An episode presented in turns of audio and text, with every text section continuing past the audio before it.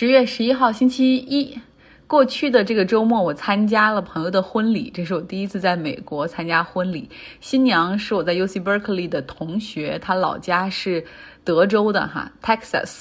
呃，美国的德克萨斯州。她丈夫是旧金山人，然后父母在索诺玛有个农场，所以他们的这种两个家庭的所有宾客，大部分全都是白人。这是我第一次参加，可能所有宾客百分之九十五，literally 只有。全场一百个人，可能只有四五个人是非白人的这种活动，但大家都很友善，也很热情。因为婚礼是在疫情期间，新娘新郎也特别谨慎，要求所有的宾客在填写那个回执的时候就要写你是否接种了疫苗等等。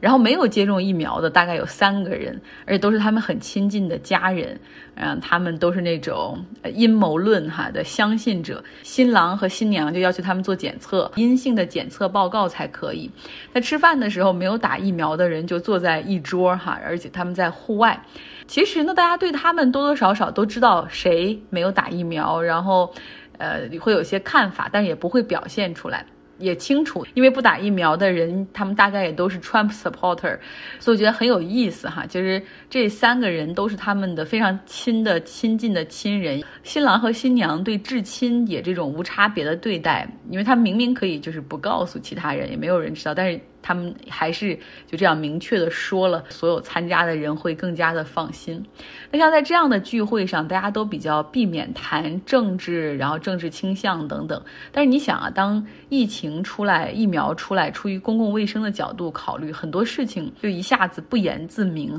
如果大家还记得的话，德州是那种州长签了行政命令，不允许学校强制老师和学生戴口罩的州。然后我有一个同事刚好在德州，他有三个孩子，然后他成天告诉他们，你们要戴口罩，要勤洗手，给你们书包上都挂着那个免洗的洗手液。然后刚复课的时候，他甚至还会跑到学校那边去看那孩子们有没有戴口罩。可是他发现老师都不戴口罩，所以孩子们也就慢慢都不戴了，也很难让他们去戴。所以真的一个人的。意识形态和政治倾向很难脱离，一方面是原生家庭，但另外就是周边的环境，对吧？就是你周边你在哪个城市，然后你身边是什么样的人。嗯，美国的婚礼总体来说比我们的要长，要热闹。像我这个朋友的婚礼，他们庆祝活动从周五就开始了。新娘的朋友们是下午茶，呃，然后甜点，晚上是意大利菜。然后新郎的朋友们，他们去俄罗斯有一个叫。banya，洗浴的地方去泡澡，晚上去日本城吃烤肉，然后到晚上九点左右，大家一起到海滩去 bonfire 海滩篝火。旧金山有一个 Ocean Beach，他们有一个区域是开放给晚上的篝火的，围着火堆喝酒聊天，然后唱歌跳舞。那个沙滩上星火点点。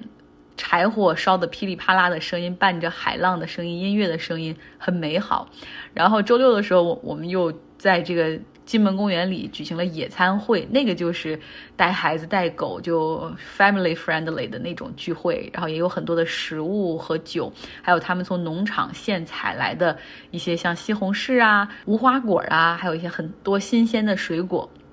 周日，也就是今我的时间，今天才是他们的婚礼的正日子，在旧金山南边的半月湾 Half Moon Bay，然后举行那个仪式。因为这个新郎他是犹太人，虽然他也不是很。正统的那种犹太人，但是他们婚礼的仪式上还是有点犹太的那环节。总体来说，并不是很传统的，没有拉摆，没有拉比来，然后都是由他们的朋友主持，对着大海许下誓言。双方的家长会上去送一些祝福的话，很有意思。然后之后的 reception 就是吃饭、喝酒、跳舞，后面还有 after party。像我们婚礼，更多的我感觉是办给父母，可能新郎和新娘在婚礼上百分之八十的人他根本就不认识或者不记得，然后所有的宾客更关注的是今天的菜好不好，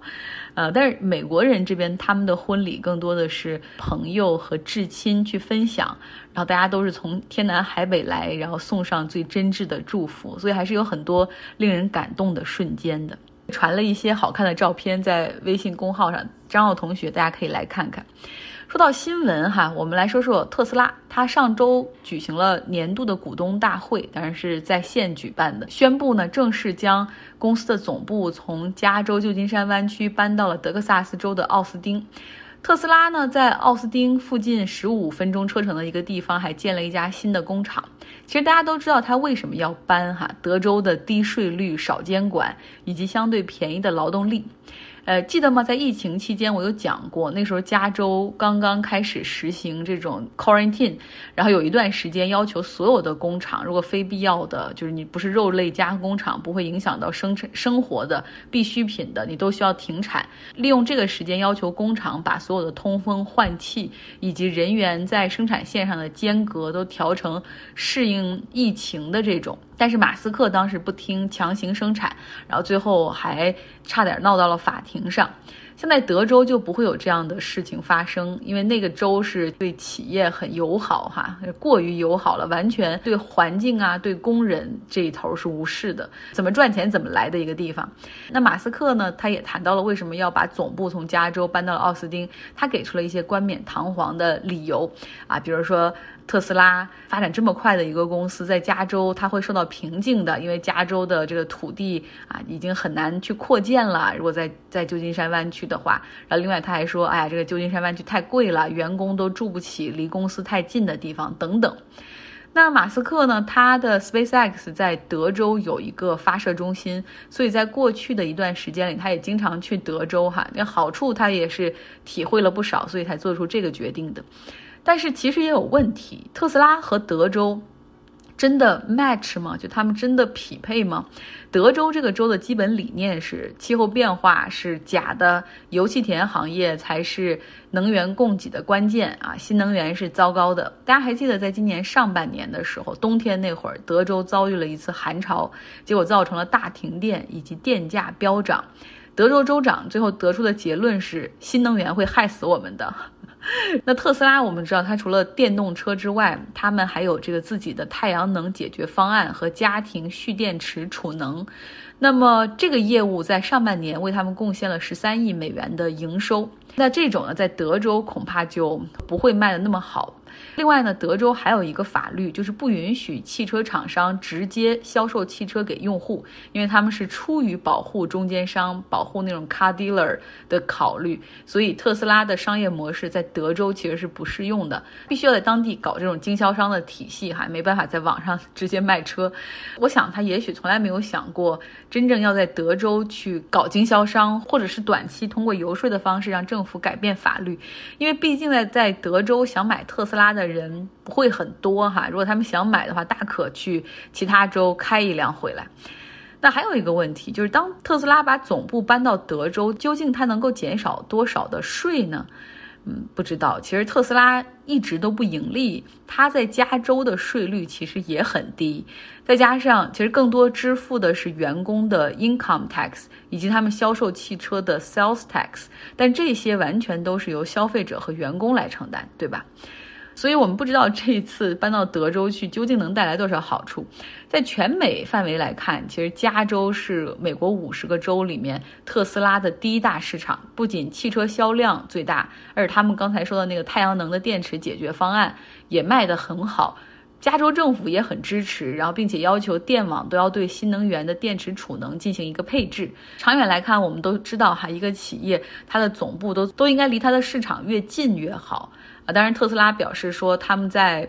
旧金山湾区弗里蒙特那个工厂不会关闭，还会继续生产。但是把总部要从那儿搬到奥斯汀，究竟有多少员工要迁过去？究竟有多少员工愿意被迁过去，也是个问题哈。这些马斯克都没有给答案呢。你知道在。美国很多人是有有些人是很愿意去搬来搬去的，但是很多人一旦有了家庭之后，尤其有了孩子开始上学之后，是不愿意搬的哈。那德州人很多人是不愿意来加州，觉得啊你们那儿什么东西都好贵，而加州人很多人也不愿意去德州，认为除非我在加州活不下去了，万不得已，否则我不会去那个地方。OK，既然说到能源，我们要来到黎巴嫩。那里刚刚经历了二十四小时的全国性的大停电，原因是没钱买石油进行发电。那黎巴嫩的央行紧急的给能源部赶紧批了一亿美元的资金去采购原油，这样今天电力才开始逐步恢复。黎巴嫩实际上在过去十八个月的这个时间里，经济一直在下滑，一直在下滑，通胀率急剧攀升，本国货币贬值严重。在大宗商品涨价的同时，他们的财政支出越来越捉襟见肘。黎巴嫩这个国家，它所有的电力供应都是依赖于燃油的，而这全部是要进口。在过去几个月里面，因为这捉襟见肘的财政，他们的电力供应已经是很不稳定了，很多家庭每天只有两个小时有电。但终于呢，在周六中午的时候，黎巴嫩的两个最大的发电厂停止运转，因为说彻底没有燃油可以烧了。那像黎巴嫩的首都贝鲁特这样的大型城市，也完全陷入到了断电、断网，然后有的地方还断水的一个情况。夜幕降临。过去灯火辉煌的贝鲁特，周六的晚上是一片黑暗。很多家庭拿出蜡烛，然后还有一些市民是聚集到一些市政广场，拿着板凳坐在外面，因为有一些道路还是有路灯的，在那儿消磨时间，在那儿聊天儿。加油站更是个问题，加油站前排起了长队，已经延伸到了高速公路，政府不得不派出军队去维持秩序。生怕会变成这种有的会有斗殴啊，或者是打砸抢的情况发生。然后现在就是一些油罐车往发电厂运送的时候，也需要有军队去维持秩序，生怕就被百姓拦截下来。那面对黎巴嫩深陷的危机，邻国们也开始表态，像约旦说，呃，我们正在建这个输电网络，预计到年底的时候，我们可以给黎巴嫩供电。埃及说，我们正和约旦、叙利亚要建一个天然气的管道，到时候我们可以给黎巴嫩输送天然气，那它比原油更便宜，用这个发电好。黎巴嫩真主党背后的大哥就是伊朗说了。我们愿意出钱给黎巴嫩投资建两个发电厂，未来这是个合资的模式等等，所以会发现，黎巴嫩好像有能源的紧缺，而能源又成为了各国利益进入黎巴嫩的一个新的切口。其实最近经常看到一些公众号的标题是什么：黎巴嫩停电，英国没油，欧洲电价疯狂上涨，印度缺煤，全世界都经历着同样的能源危机。我觉得这样写是非常欠妥的，因为我们过去几天不停的在讲各个国家的情况，你发现虽然每一个国家都出现了能源问题，但原因是非常不同的。比如说，我国东北地区百姓的停电和黎巴嫩的这次大停电就完全原因是不同，对吧？那英国它的这个能源的问题更多的是脱欧等因素的叠加，就是一万个不好的事儿都同时发生了。那我们来说说印度，它为什么会缺煤？